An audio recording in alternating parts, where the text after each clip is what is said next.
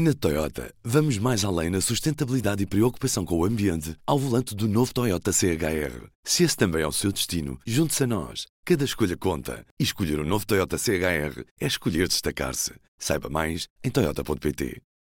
Do Jornal Público, este é o P24. Depois de anos de ataques, a população de Cabo Delgado começa a regressar a casa.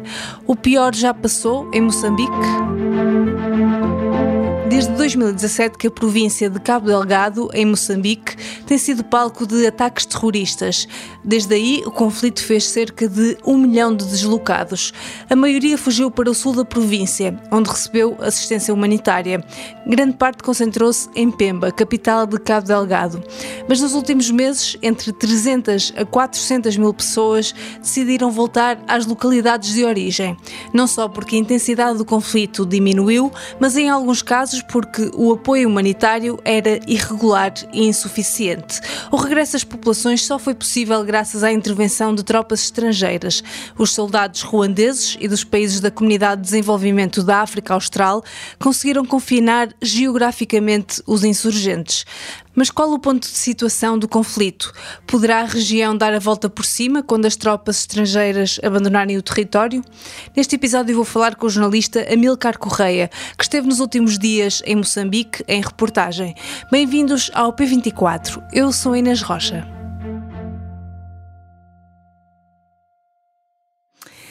Uh, Amilcar, estiveste em Cabo Delgado, em Moçambique, em zonas que foram atacadas nos últimos anos por uh, grupos terroristas, mas as pessoas começam agora a regressar à vida normal. O, o pior já passou nesta zona? Sim, pode-se dizer que houve uma diminuição da intensidade dos ataques eh, devido à intervenção de, de militares eh, ruandeses e de, de, outros países africanos e gerou-se alguma, alguma segurança, sobretudo num, num, perímetro entre as localidades da Fungi, Macimboa da Praia e, e, e Palma, que eram zonas mais atacadas pelo pela, insurreição armada do Al-Shabaab, por ser aí que se encontra uh, a principal uh, base de, de, extração de gás. Do milhão de deslocados que a guerra fez desde o seu início, estima-se que 300 a 400 mil pessoas já tenham regressado aos seus pontos de origem. Uhum. Eh, falaste com algumas pessoas que regressaram. Que histórias é que te contaram?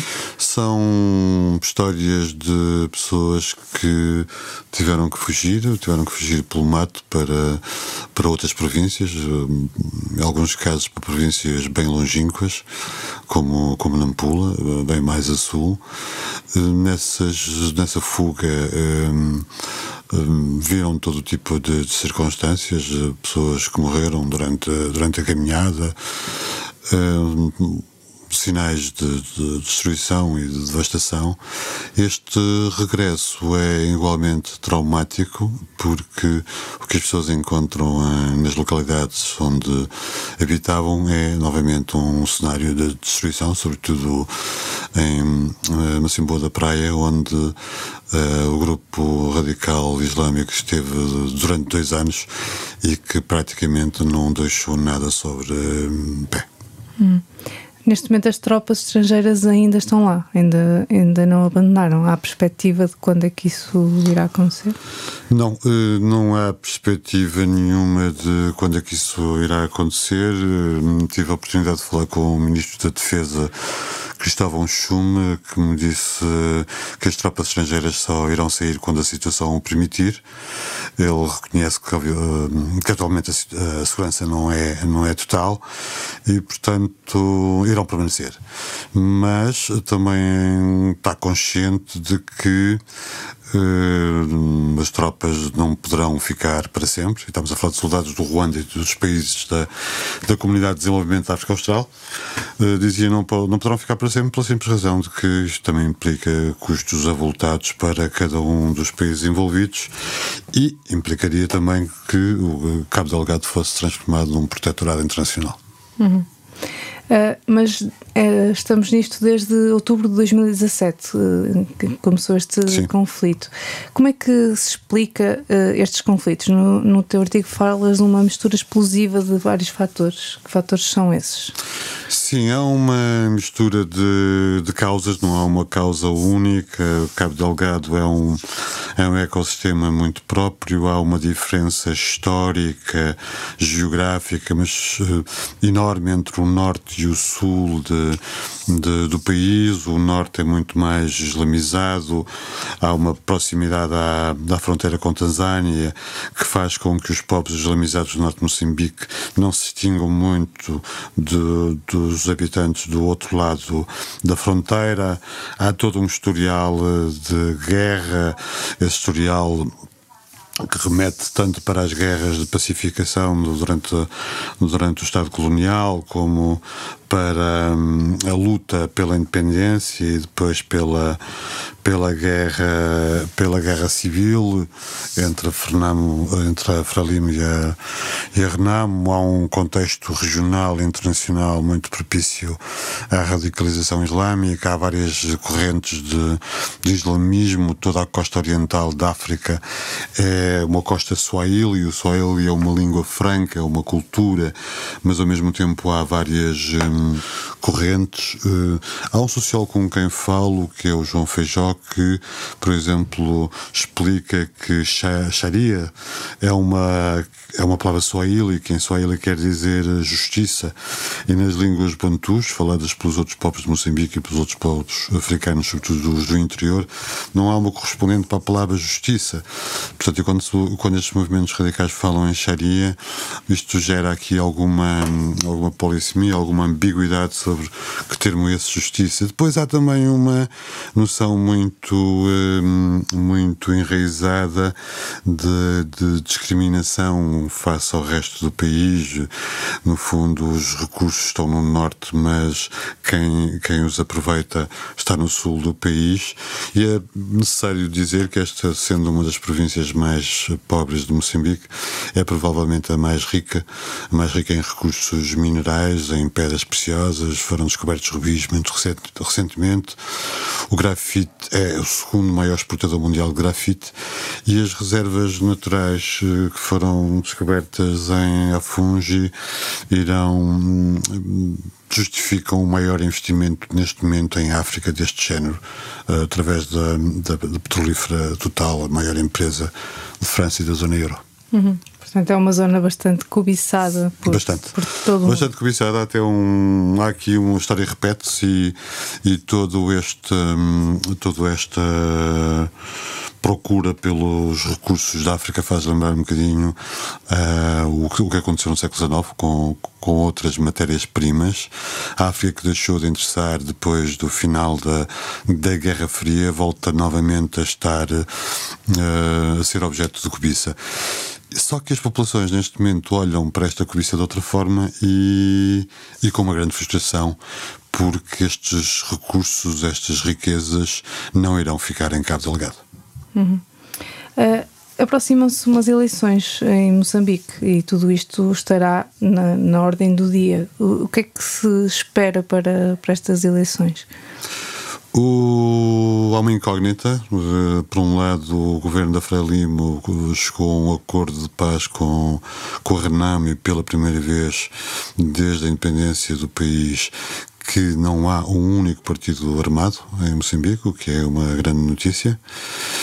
Por outro lado, o Renamo continua a fazer, hum, a fazer hum, grandes críticas à forma como o recenseamento eleitoral é feito, eh, porque acusa o governo e a Frelimo de, de fraude eleitoral na forma como, como esse recenseamento é feito. Uh, há outro pormenor também que é importante nesse acordo entre as duas partes, que diz respeito à desmobilização dos militares, e é necessário assegurar que os militares da Renamo, que, que ainda estavam nas 16 bases que agora foram desativadas, tenham uma inserção social, emprego e todas as condições necessárias para que não tenham a tentação de voltar a pegar, a pegar em armas depois há uma terceira parte do acordo que tem também desgostado a Renam, que diz respeito à à criação de um poder intermédio, um poder distrital que faria com que as províncias tivessem eh, governadores distritais em cada uma delas, o que, o que iria aumentar provavelmente a percentagem de, de, de, dirigentes da Renamo à frente destes organismos.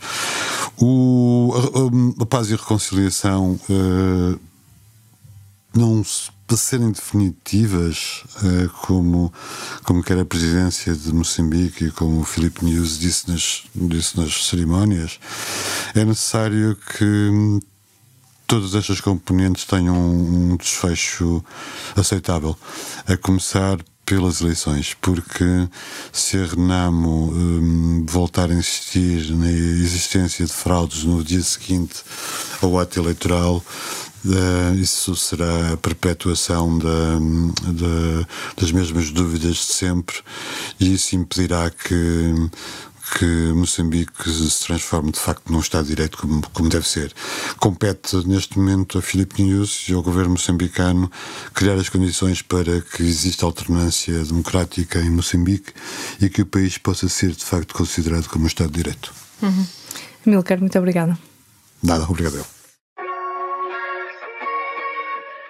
O Minuto pela Educação é uma rubrica semanal sobre bolsas e formação com apoio da Fundação La Caixa e do BPI. Hoje, Porto Business School tem candidaturas abertas a 11 bolsas de estudo a Porto Business School vai atribuir novas bolsas de estudo para incentivar e premiar candidatos com potencial académico e profissional e dar-lhes a oportunidade de frequentar os programas de MBA e pós-graduação da instituição. A primeira edição do programa conta com diferentes tipos de bolsas, integradas nas categorias de mérito, diversidade, empreendedorismo, sustentabilidade e apoio financeiro.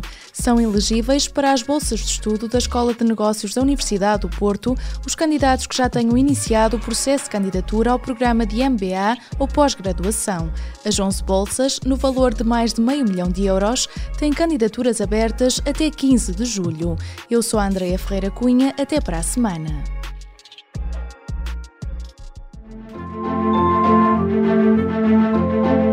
Esta quinta-feira, no público, saiba o que fica do relatório da Comissão Parlamentar de Inquérito à TAP, desde as recomendações deixadas pela Comissão ao Governo e a empresas públicas, às reações dos vários quadrantes ao relatório. Este episódio foi editado por mim, Inês Rocha. A música do genérico é da Ana Marcos Maia. Tenham um bom dia e até amanhã.